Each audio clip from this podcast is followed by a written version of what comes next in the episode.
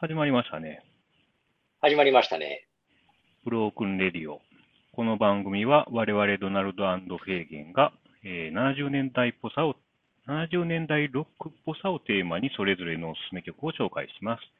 基本的には第2週と第4週の日曜にエピソードを公開しています。ということでございますけども。はいはい。まあ、70年代ロックの回を2回目始まりましたね。そうですね。はい。まあ、あのー世間的にというかね、まあ、コロナの猛威がえらいことになってまして、うん。まあ、そんな中強行されたオリンピックも、まあ、今日無事に終わりを迎えたと。そうですね。うんなんかスケールが大きいんだか小さいんかわからない閉会式をね、ちょっと横目に見つつの。収録かなと。そうですね。まあ終わってるのかな？まだやってるんですかな？この今の収いや、もうさすがにやってないとは思いますけどね。やってないですかね？うん、さっきちょっと収録前っていうか、あのーこうやってね、あなたと LINE、ズームで繋がる前はちょっとやってましたけどね。あでもまだやってるみたいですよ。あ、まだやってます？そううん。まあまあっ、すか。まあいいですけどね。いやー、なんていうかね、なんか、いや、さっきちょっとその収録前の話でもね、言いかけたんですけどね。うん。まあ、スカパラとか出てた、出てたじゃないですか。はい。なんか、まあ、ファンの人に申し訳ないけど、やっぱりスカパラも何でも首突っ込むなっていう気もするっていうかね。ちょっとなあっていうか、まあ、昔はちょっと聞いてましたけどね。うーん。うん、まあ、スカパラのスカは、いわゆるね、スカパラのスカですからね。どういうことですか？だから、スカ聞きたいなと思って、あ、はいはいはい。スカパラに行くかっていうことですよ。東京スカパラダイスオーケストラのスカを聞きたかったら東京スカパラダイスオーケストラ聞かんとダメですけどね。あなんか、うん。まあまあ、そういうことなんですよね、だから。あ。なんかあんまりちょっと着地点が見えない話をちょっとしてしまったんで、まあ、うんちょっと要は、とりあえずまあ、もう本題に行きましょうか、いつも通りね。そうですね。えー、そしたらまた、いつも通りドナルドからの紹介になるんですけども。はい、えーよろしくお願いします。はい。今回、えー紹介するのが、スクイーズのアップ・ザ・ジャンクションという曲です。えーと、この曲は1979年にリリースされた、えー、Cool for Cats というセカンドアルバムに収録されておりまして、で、シングルもね、出てまして、英国では一応チャート2位まで、えー、上ってます。で、まあ、あの、スクイーズの曲ってほとんどあの、グレンティル・ブルックっていう人とクリブス・リフォードっていう人、まあ、二人の共作が多いんですけど、うん。まあ、ほとんどなんですけども、うん。うん。で特にまあ、この70年代後半とかになるんですけど、まあ、当時はレノン・マッカートニーの後継者やというふうにね、まあ、一部で言われてたらしいんですけどもね、まあ、それぐらいまあまあ、あの、いい曲たくさんありましてね、えー作ってるんですけども、で、まあ、その数ある名曲の中から、この曲を選んだ理由は、まあ、あの、曲はすごくいいっていうのは、まあ、当然あるんですけども、結構ね、めちゃくちゃ韻を踏んでるというところがありましてですね、えあーーまあ、そこをちょっと聞き聞きどころというのもありますので、まあ、それで選びました。で、あの、アップ・ザ・ジャンクションっていうのは、まあ、もともと元ネタになっているのが、あの、1963年にあの英国の作家が出した短編集のタイトルらしいんですけども、で、それが、まあ、えうん、あの、テレビ番組、テレビシリーズになって、で、あの、一応、まあ、スクイーズのこのアップ・ザ・ジャンクションの元ネタは、そのテレビ番組の、テレビシリーズを、まあ、ネタにしてるんだよと、この作詞したクリスさんが言ってる、言ってたらしいんですけども、で、まあ、あの、テレビ版のアップ・ザ・ジャンクションっていうのは、後に、まあ、1968年に映画化もされるわけですけども、そのサントラを担当したのが、前に紹介したあのマンフレッドマンというね、ああ、なるほどね。はいはい。うん、ちょっとまあ、微妙な縁を感じるというか、たまたまなんですけどね、今日ちょっといろいろ調べてたら、そういう縁がありまして、なかなか、まあ、面白いなと思いながら、まあ、見てたんですけども。まあ、つながっているということですよね。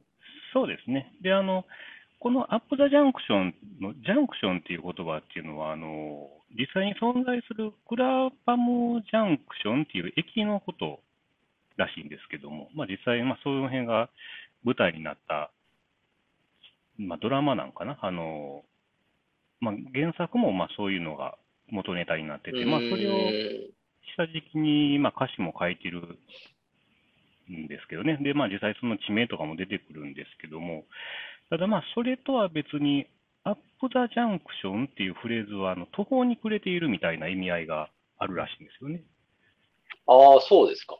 うん。で、まあそういう、まあ二つの、まあ意味合いというか、まああの、内容が重なっている歌詞になっているので、まあそういうところもですね、歌詞の面白さも一つの魅力かなということで、ちょっと選んでみました。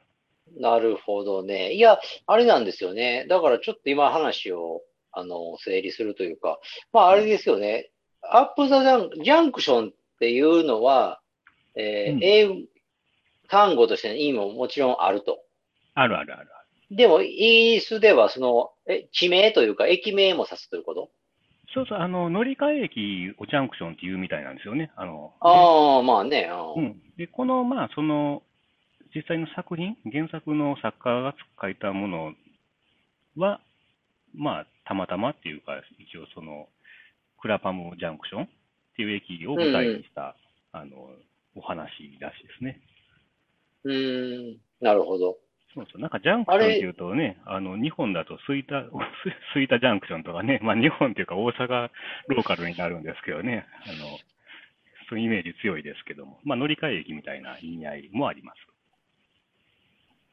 だから、あの、ジャンクション、日本でいうついついジャンクションって言ったら、やっぱりどうしても高速道路のね、そうそうそうそうそう。あのなん、やっぱりイメージで、電車の方ではあんまりイメージがないよね。ないですよね。そうそうそうそだからまあ我らが最大値なんかもね、まあジャンクションなんじゃないですかね。う。ああ、でも、最大値なんかあれなんでしょあの、僕ら地元すぎてあんまりそのありがたみも分かってないというか、うん結構電車マニアからするとなかなかのいいスポットなんでしょあれ、で駅としてはそうそうそうそう、すごい線路が複雑なんでね。うん、なんかみたいですね。うん、切り替えが。うん、だから、あの、なんかその辺で、あの、タモリも来たというね。確かに 以前は。そうですね。うん。そういうこともあるみたいで。うん。どうですか？なるほどこの、曲は知ってました？いや、だから、いや、全然知らなかったですね。あの、だから僕も字面だけ見て、あの、アップジャンクションっていう字面だけ見て、うんうん。あ僕だからね、ピン、すぐ頭の中では、ひょっとしてこれマンフレッドマンのカバーかなと思ったんですよね。あでも、まあ、実際聞いてみて当然それ違ったんですけど、あ。でもまあ、話としては繋がってたわけ。そうなんですよ、実は。うーん、なるほどね。だから、スクイーズのおあのメンバー2人が元にしたテレビシリーズのアップ・ザ・ジャンクションっていうのもあるし、うんそ。のテレビ版アップ・ザ・ジャンクションが映画になったのを担当したのがマンフレッドマンってわけね。そうですね。なるほど。じゃあまあ、あれだよね。結構イギリスではポピュラーなんですかね、アップ・ザ・ジャンクションっていうのはね。どうなんでしょうね。うん。うん。まあ、もしかしたらテレビは人気やったとかね、そういうことかもわかんないですよね。うん、うん、うん。うんまあ、それは人気があったからでしょうね。うーん。踊る大捜査線みたいなもんでしょ。まあテレビでやって。まあ、あれは原作があれか。原原作ってノベライズみたいなのないかもしれませんけど。うん。結局でも、そのアップ・ザ・ジャンクションどんな話なんでしょいや、その辺、それはね、知らないんですよ。そこまではちょっとチェックしてなくてね。うなんか、マンフレットマンの映画版、僕も当然知らないんですけど、ジャケットだけ見る限りでは、なんから、なんか恋愛ものみたい、恋愛青春ものっぽい感じすするんですけどね。もともとの、その、本として出たのは短編集らしいんですよね。ああ、うん。うん、うん、うん。あその中の一つなのかもわかんないですよね。あ、なるほど。はい。それでね、まあ曲の方で聞いてみたんですけど、まあ、はいああ、カバーじゃないんやっていうのは分かったんですけど、うん。これ聞いててね、やっぱり思ったんが、はい。声とかは当然違うんですけど、うん。この曲ってなんか俺、エリビス・コステロが作ったのかって思うぐらい、なんかエリビス・コステロ集がすごかったんですよ。あ、そうですか。すごく、うん、僕はすごかったね。すごく感じた、それは。で、年代的にも79年やったっけ？うんうんうんまあだから、エリビス・コステロも、まあ、はっきり言ったら、ガンガン来てた頃じゃないですか。うん。まあ、ほんで、絡みもあったですからね。まあ、交流もあったかもしれませんけどね。うん。だから、なんかエルビス・コステロが曲提供したんかなと思ったぐらいで、カバーしているかどっちか。あのグレン・ティルブルックが作曲で、まあ、ああの、一まあ、あの、インスパイアを受けたのは、あの、ボブ・ディランの曲らしいんですけどね。あ、へえ、そうなんや。うん。ちょろっと、部分的には、まあ、ちょっと影響を受けてます。ポジティブリー・うんなんかストリートかな？なんかそういう曲らしいですけどね。うーん。まあなんせあれやね、その、うん、その辺、聞いてて、だから、ああ、なんかパブロックだねって感じだね。パブロックというかもう、ほんまエルビス・コステロフォロワーじゃないけど、まあ同世代なんやろうけど。うん、うん、そうですね。ほぼ世代一緒でしょうなう。んなんか、そういう印象を受けましたね。うん。まあ、だから逆に言うと、その辺ね、コステロとか、この時期のコステロ好きだったら、まあ、ハマるかもわかんない。ああ、全然、うん、あれやと思うね。う。うんでも、に、え、全英2位まで上がってんの？そうですね。ああ、売れてますね。アメリカではまあ、あんまりっていうね、パターンらしいですけど。ああ、まあでも、うん。だからスクイーズっていうバンド自体は、そんなにじゃあ、あのー売れてない時期はなかったわけやね。まあ、そうですよね。割とこれは、うん、割と、まあまあ。あ、その、コンスタントにヒットというか。うんうんうんうん、なるほどな。まあ、あなた結構あれやもんね、スクイーズは昔から好きっていうか。うん。これね、ちなみにじゃあ、まあ、最後にマニアライクな話で、あの、このクールフォーキャッツっていうアルバムね、LP。ああ、はいはい。これね、5色あるんですよ。ジャケットが。あ、はいはいはい。それがなんか昔あなたから聞いたことある。まあ、こんな感じでね、今ちょっとおお3はいはい枚だけ、はいはい。パープルとピンクとグリーン、今ね、ちょっと持ってますけども。ああ、え、残り2枚は一応目指してるんですか？コンプリート。いや、もう完全に忘れてましたね、正直これは。うん。あ、そういえば集めてたなというね。まあ、お金に余裕があったらというか、それにしてそんな高くないでしょと思うんですけどね。で、これ集めてた時ってディスコブスとかもなかったんで、ああ。今だったらもう割とイージーモードというかね、集めれると思うんで、なんかまあ、そう、それはまあ、あ、そういうのに限らず、レコードコレクションって、ディスコグとかネットが普及しちゃって、うん。かなりハードルが下がってるよな。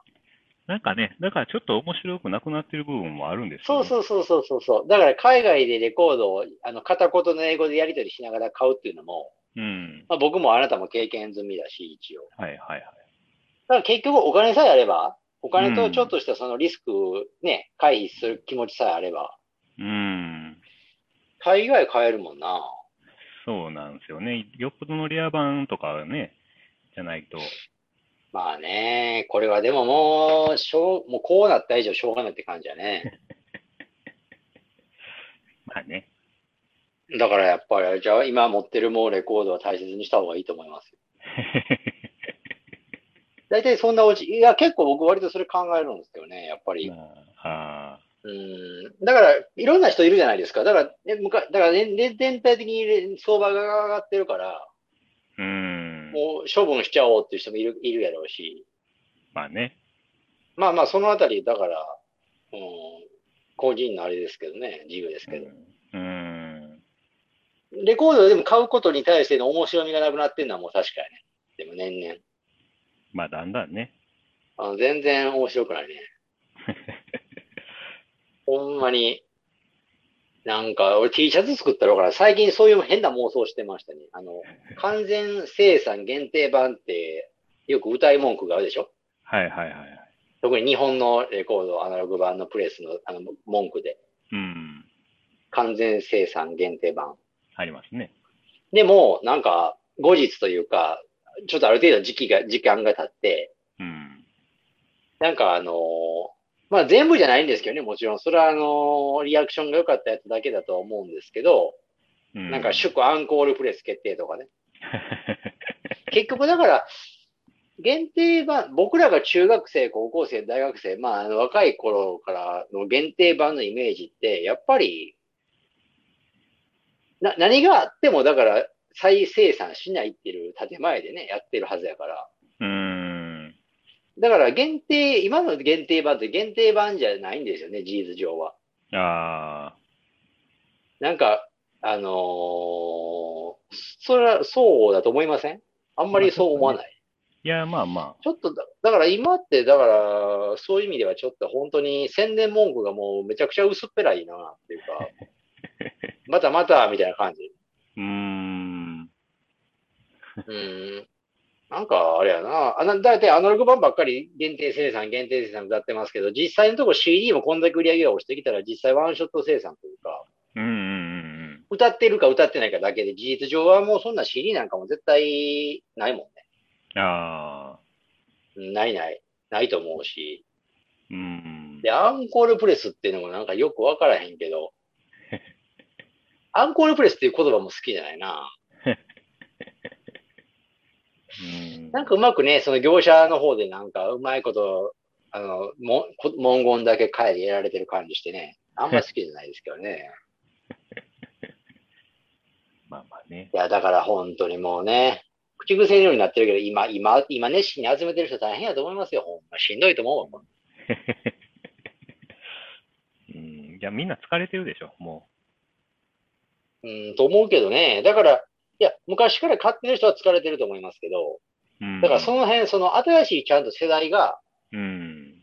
あの、やっぱり今の、今の相場が普通っていうか、まあ、それに対してフラットに接し接することができる世代がたくさん育ってれば、うん。まあ、いいかなって思いますけどね。それはそれでもう、やっぱり、うん古い、昔から買ってんねんっていう人が偉いわけじゃないから、まあね。そんな人はやっぱりね、うだうだ言ってもしょうがないし、まあまあ。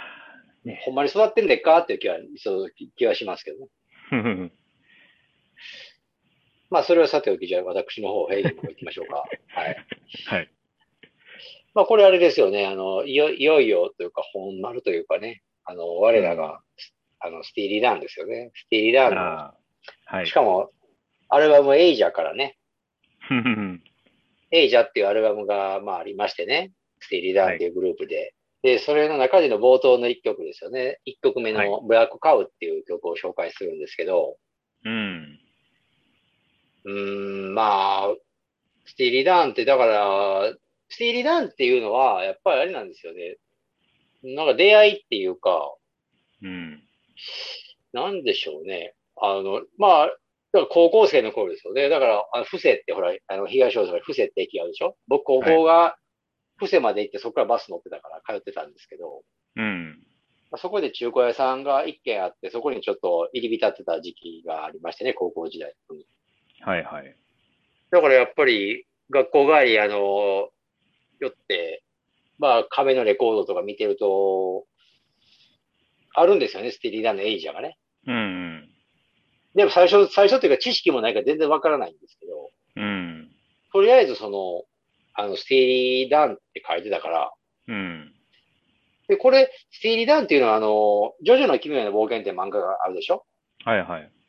まあまあ、これも超有名な作品というか、結構人気もあるので作品なんですけど、これに、に、ちょうどその高校の頃かな、もうちょっと前かな、あのーか、かなり長編漫画で、その中で敵のキャラでね、スティーリー・ダーンっていうキャラがいてて、はい。それと同じ名前やっていうので、だからピンときたわけです。まず。うーん。まあ、その敵キャラ自体はあんまり魅力ない、小結構、結構ヘボいキャラだったんですけど、確か。うーん。なんか、あんま記憶ないですね。それ第4、3部。三三部ですね。上太郎上太郎ですね。あ、そうですか。結構ね、あダメなキャラで、なんかいた気はしますね、確かに。うん、あのーそれが、あれかな、だから、うん、そいつに引っかかっって、で、まあ、その店のレコーダーでマスターにこれなんですかって聞いて聞かせてもらったりしたのが始まりで、うーん。まあ、あれですよね。だから、あの、1曲目から順番に聞かせてくれたんで、1曲目がブラックガウなんですけど、はいはい。まあだから、あのーこの曲紹介しようかなとも思って、まあ、アルバム自体がすごく内容が良くて、にまあ、人気もあるし、評価も高いと。で、うんどの曲もいいってなるんですけど、もういい、ファーストインプレッションで1曲目ってなるんですけど、はいはい。まあ、これ聞いた時にやっぱりその、なんやろ、衝撃というか、あまあ、いろんな意味でですけどね。うん。結構その、なロックに対、ロックミュージックっていうのに対して、うん。結構僕は頭固いというか、イメージがガッチリあって、はいはい。まあ、変な話、その、ガンズローゼスとかね、うん。まあ、ボンジョミとか、まあ、ちょっとハードロックというかね、今、今で、今でこそ、ああ、そういうのハードロックやメタルやとか、まあ、大体分かってきたりもしてるんですけど、うん。高校の頃って、あんまりそのあたり分かってるようで分かってないというか、しかもその、エイジャのジャケットを見て、やっぱり、あのジャケット見ました？持って、まあ持ってましたっけ？ドラム。持ってます。うん、持ってますよ。うん。あれ、真っ黒いジャケットで、なんかあのーちょっと、人、人がなんか、白塗りの、なんかちょっと気持ち悪いというか、人が横向いてるジャケットね。うーん。まあもう一つよく分からん人から見てよく分からんじゃないいや、これ分からんすよね。何の。なのか。うん、そうそうそうそうそうそう。で、僕なんかやっぱりその、当時無知でしたから、うん。この、この、まあ人っていうのは一応分かったんですけど、うん。こいつがステディなんかと、あちょっと思ったりもしてね。あ。はいはいはい。まあちょっと多少思ったりもして、うん。でまあえっと、あれ、エイジャダブルジャケットなんですけど、はい。えっと、開いて見たことあります？いや、僕ね、CD なんですよ。でも CD でも、あの、ぶなんか、ブックレットかななんか、まあ、要はあのメンバーが載ってるんですけど、メンバー載ってる写真を見たことあるかって意味なんですけど、ああ。まあ、そこにね、スティーリうん。ー、うん、スティーリー・ダンのあの、中心人物というか、あの、ドナルド・フェイゲンとウォルター・ベッカーが載ってるんですけど、それもなんかバーって見せて、聞かせてもらってる間ちょっと見たりして、うん。入れ立ち、入れ立ち、ルックスがね、結構その、なんて言って、なんて言ったんかな。ハードロックっぽくちょっと感じたんですよ。多少は。はあはあのーなんかドラムフェーゲンなんかも結構その、か、か、なんか、なんて言ったんかな、ちょっとパーマかかった髪に、あの、上半身裸で、で、なんか、あの、ダイモンがしてそうだ、あの、レインドロップのサングラスって言うんですか？あ。はいはいはい。あの、ティアドロップそういうので、け、けけ、結構そのハードに結構決めてた時期やった。あルック、ルックスがね、ルックスがね。はいはいはい。で、ウォルター・ベッカーなんかも、ウォルター・ベッカーってルックスがもう結構、めちゃくちゃロン毛やし、うん。またあちらもあのグラサンやし。なんかね、僕、高校生の僕にはちょっとそのヘ、ヘビーに見えたんですよね。ああ。で、そういうイメージが入った中でのブラックカウなんですけど、うん。まあこれね、きもう聞きましたよね、ブラックカウ。まあもうこれはまあ聞知ってます聞いてるというかか。うん。うん。なんかこれ、なんとも言えない、その、気の抜けたイントロというか、まあね。テローンっていうね、なんか、うんそうそうそうそうちょっと肩透かしい、なんかガチガチに来よってね、なんかハードな音来るんかな思ったら全然違うやつでね。割とスカスカスカなね、感じですもんね。そうそうそうそうそうそれで、なんか、のんびり始まって、のんびりね、確かに。で、なんかサビもまあそれが2にっていうか、のんびり終わるみたいなね、感じ のんびりで、ね。うん。だからなんじゃこりゃって感じだったんですけど、やっぱりそれはそれでやっぱり当時の僕としては、うん。やっぱりうわーかっこええなーとか、すぐにはやっぱりなならなならなかったんですけど、はいはい。でもやっぱあれかな、あの、60年代ロックの時でもお話しした通りで、あの、フランク・ザッパーとかね、うん。知った時の時期のなんで、うん。やっぱりその、まあこれはちょっとええもんやと。うん。これがロックや、みたいな感じでね。ちょっとおっちゃんの刷り込みもありで、まあ買って、なけなしの小遣いで買ったりして、弾いてたのかな。これは、えっ、と、オリジナル版で当時買ったんですか？オリジナル版でしたかね。ああ、でもオリジナル版ですよね。やっぱりあの、いい US のね、アメリカのグループだから。うーん。でもそんなん、もう言うても、え ?25 年ぐらい前でしょ ?25 年以上前か。はいはい。そんなん、まあ、あの、今はちょっと注知らずですけど、スティーリーダンの US 版なんて言ったらゴロゴロありましたから、ああ。あ、そうですか。全然せ1000円とか。ああ、あ、そうですか。別に、うん、昔、まあ、ステリーダンに限らないですけど、うん。やっぱり中古屋さんの相場っていうか、うん。うん、オリジナルって、そうやな、オリジナルだからどうやこやっていうのも、ごくごく一部ってやったんじゃないですかね、言われてるのもね。まあ、やっぱりマニア向けというか。マリアム系って、で、オリジナルであっても値段にちょっとしか差はつけないというか。ああ。なるほどね。うん全然そんな、まあ僕はでもやっぱり元からそういう刷り込みがあったから、やっぱりある程度意識はしてたんですけど、これ、そうっすね。まあ、そうか、そうか。まあ、大体当時も売れたんでしょ、これは。だからそうそう、リアルタイム77年から確かリリースなんですけど、ちゃんと売れてますよ。うーん。で、なんかグラミー賞かなんか取ってんちゃうかな。ああ。グラミー賞のなんか録音技、録音賞かなんかを取ってると思います。うーん。だからちゃんと、当時もちゃんと売れてるし、うんまあ、風化せずに今でもしっかりとしたなんかそのステータスうん。はいははい。ありますよね。うん。まあ、それで、あれですか、制限さん的には、まあ、これはロックやと。70年代ロックやということですか？70年代ロックですよね。まあ、あの、まあ、これがリリースされたのが70年代だから、このカテゴリーで紹介したっていうのは強いんですけど、まあ、一般的には AOR とかね。まあ、そっち、まあ、一応ロック、アダルトオリエンテッロックなんですけどあ、ね。はいはいまあはいはい。AOR っていうね、言われてます。言われてるとこもありますよね、これがね。うん。いや、でも違うね、やっぱり。これは AOR じゃないよ。僕はね、僕はちょっとこれは AOR じゃないな。違うと。うん、AOR、いやだから AOR がいいとか悪いとかいう話したいんじゃなくて、うん。これ AOR で紹介はしたくないな、僕は。おうじゃあ何の、何としますか？うんやっぱりロロックですよね。うん、ああ。ロックとして紹介かな。まあ、広いですね。うん、広いといえば広いんですけど、まあでも、オンリーワンな感じはするけどな。やっぱりまあなかなか分類不能なとこありますよね、確かに。ありますけどね。うーん。これ、ま、真似てる人がいてないというか、真似てる人がいてても、やっぱここまでできてないでしょ。うーん。おおそらく、うん。唯一無二。そうそうそうそうそう。やっぱりそれを感じますよね。まあ確かに。だからやっぱりあれじゃないですかね。例えば、これを聞いて、まあ、こういう音が好きってハマった人がいて、あのーまあ、もっとこの、こういうの聞きたいんですって、なんか教えてくださいって言われても、ちょっとなかなか、これが聞いてみたら、あれ聞いてみたらっていうのもなんか、なんか、かす、なんか違うなっていう気がするんですよね。まあ結もど局、かしい。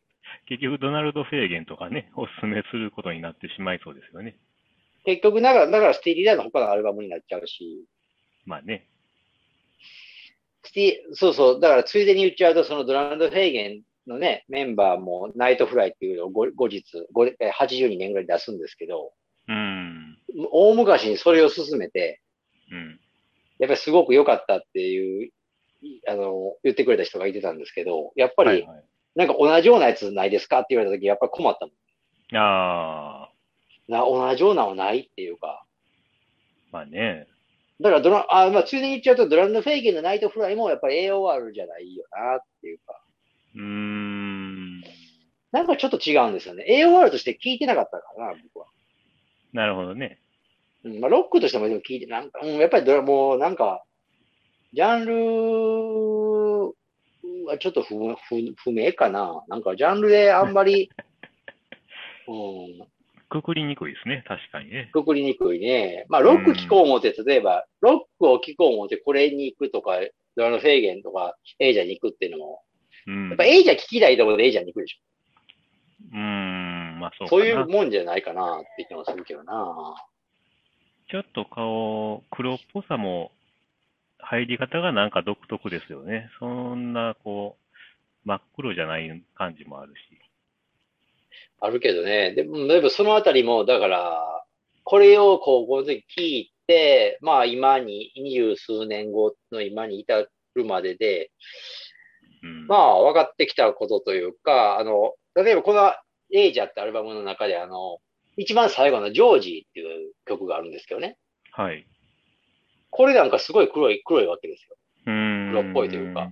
うん。でもそれってやっぱり分かってきたのがやっぱり近年というか、あまあ高校の時聞いてこれ黒いなってさすがに思わない形でね、あ。ま流れで聞いてあっという間に終わってって感じでね。うん。まあ、あと、洗練度と、まあ、緻密さっていうんですかね。なんか結構細かいことやっとるなっていうのもあるんですよね。まあその辺はだから楽器してるドナルドさんだだからこそじゃないですかね。僕なんか楽器の経験がほぼほぼないからちょっとあんまりピンとこないというか、まあなんかようわからんけどすごいっていうか。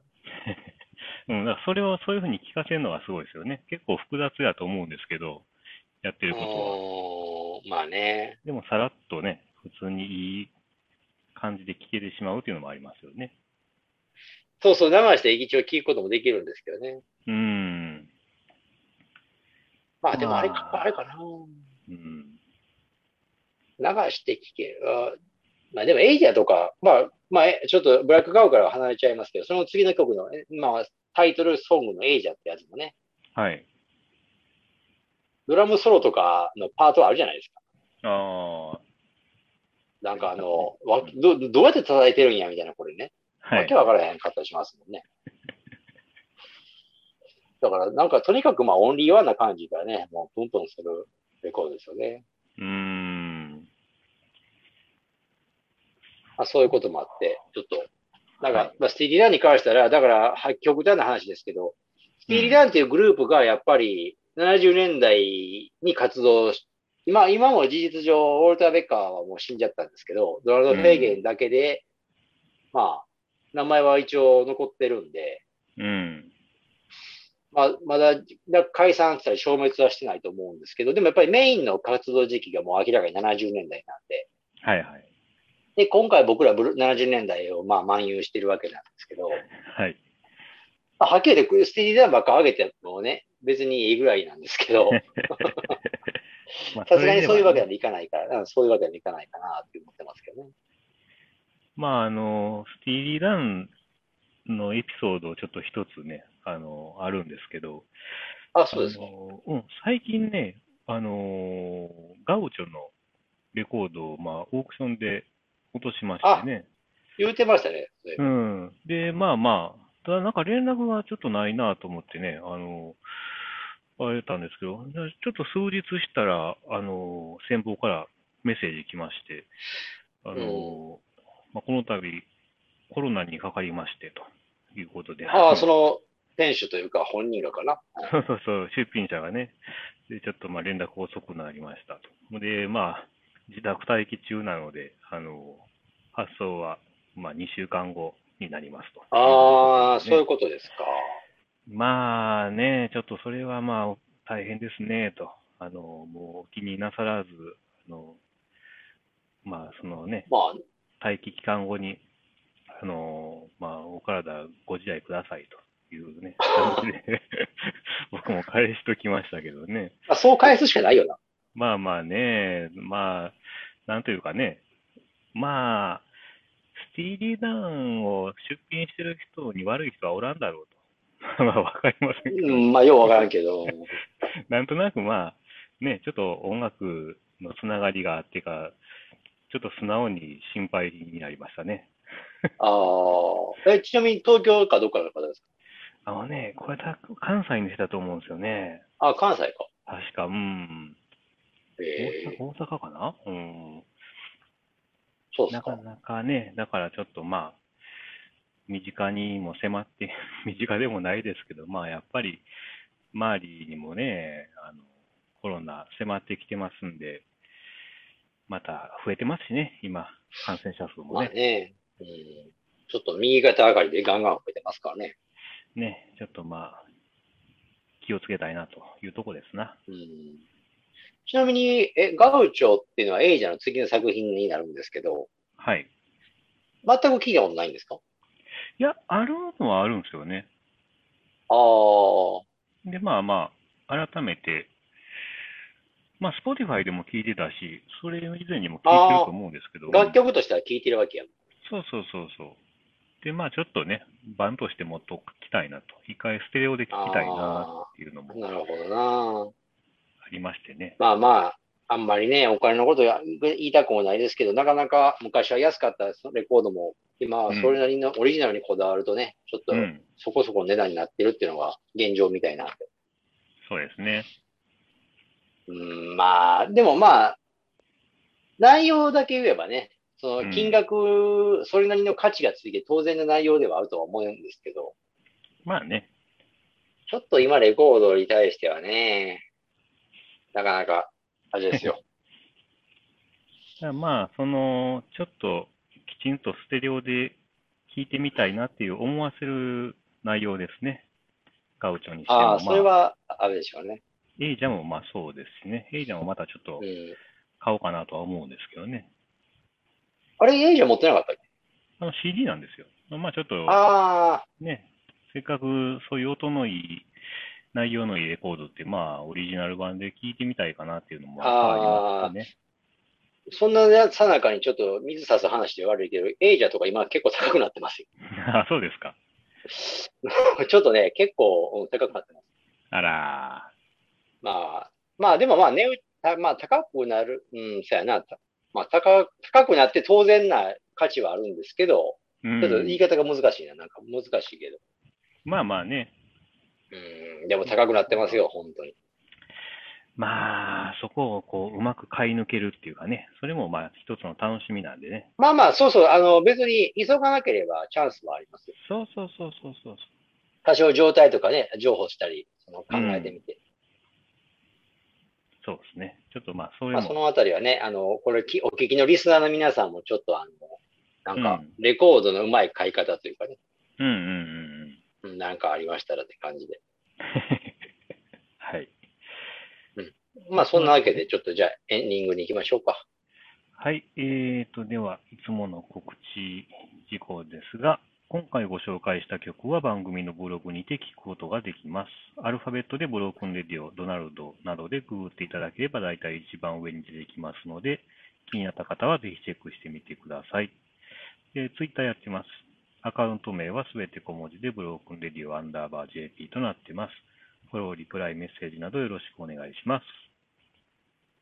はい。で、フェイゲンだけですが、インスタグラムをやっております。あのーまあ、ちょっとね、あの、し仕事のこととかでいろいろあったりして、ちょっと滞りがちだったんですが、まだ再開してますので、まだ、あのー元気になりますのでよろしくお願いします。えっと、ID の方が HK774111 です1ですね。あの、レコードジャケットを中心に載せてますので、よろしくお願いします。